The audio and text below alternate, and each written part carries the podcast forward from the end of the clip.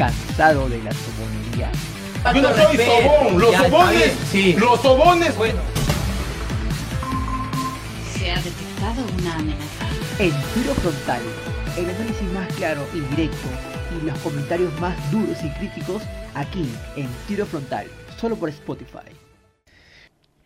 Hola, bienvenidos a un nuevo capítulo de tu podcast Tiro Frontal, donde este episodio va a ser un poco distinto a los que han estado escuchando, ya que en este episodio vamos a tocar un tema de arqueros, como saben el podcast es de fútbol y también de arqueros.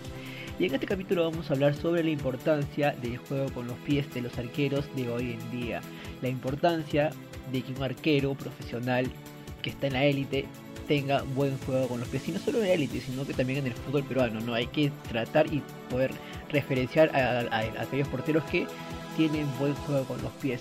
Para empezar, es importante en el fútbol moderno de hoy en día que un arquero sepa jugar con los pies por los constantes cambios que requiere un partido de nivel mundial, de nivel de la élite mundial.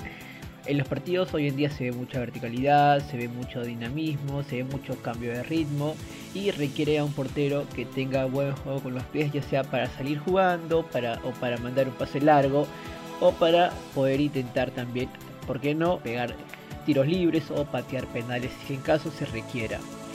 Entonces, eh, en Europa, eh, para mí en lo personal, en mi opinión, creo que el que lidera el juego con los pies, está bueno, no solamente con los pies, sino es el mejor portero del mundo en mi, en mi opinión hoy en día, es Manuel Neuer. Eh, definitivamente es un arquero completo, es un arquero moderno que, que tiene buena visión y que tiene una capacidad extraordinaria y fenomenal para poder jugar con los pies. Sabe eh, a dónde mandar el pase, en qué momento, eh, la precisión al momento de hacer un pase largo. Para mí, Manuel Neuer es un, aparte de ser el mejor arquero, para mí es uno de los arqueros que tiene mejor juego con los pies y no el mejor.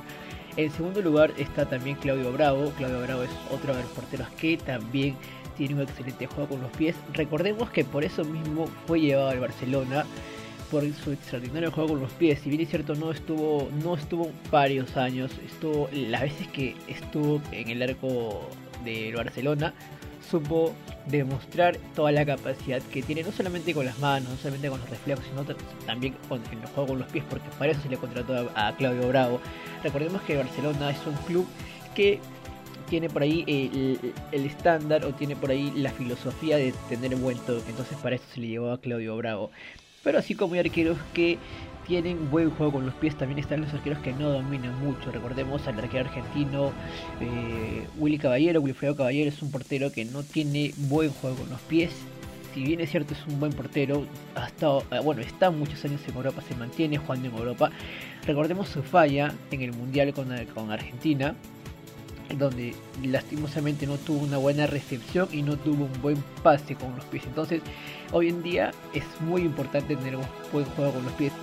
Por ahí otro portero que tiene buen juego con los pies y me parece también que es un extraordinario portero es Marc André Ter Stegen, es el arquero alemán obviamente que juega en el Barcelona, competencia directa de Manuel Neuer, que es un portero que ha ido creciendo y que para mí también bueno es otro de los porteros que obviamente es buen arquero, pero que también domina muy bien el juego con los pies.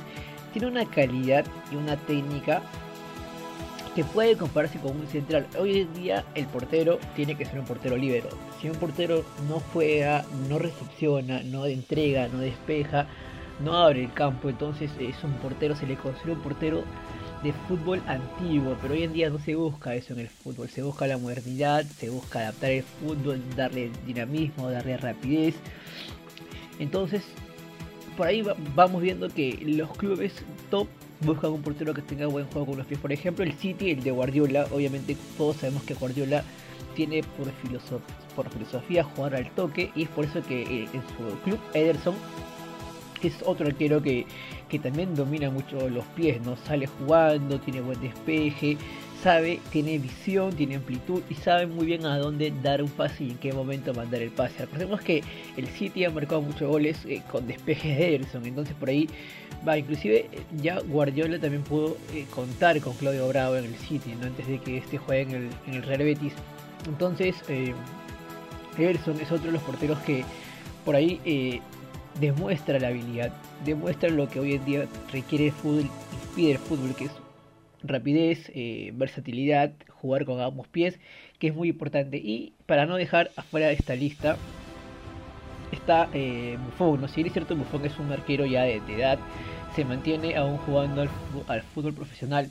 Sin embargo, el gran arquero Gianluigi ha demostrado tener buen juego y buena capacidad para poder seguir jugando. Hemos visto partidos donde Buffon ha, ha recepcionado el balón Hemos visto partidos donde Buffon ha recepcionado el balón de una manera de verdad extraordinaria. Eh, tiene buena visión, también comparte casi los, los porteros que he mencionado tienen las mismas características, ¿no? El poder recepcionar, el poder distribuir, el poder abrir campo, la visión.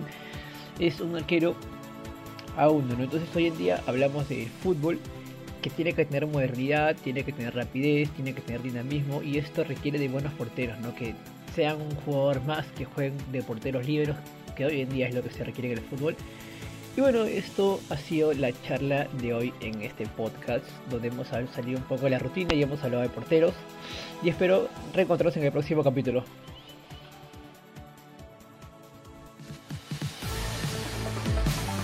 Yo no soy sobón, los sobones, sí. los sobones. Bueno, tiro frontal, todos los jueves por Spotify. La frontalidad es lo primero, y si no eres frontal, a tu casa.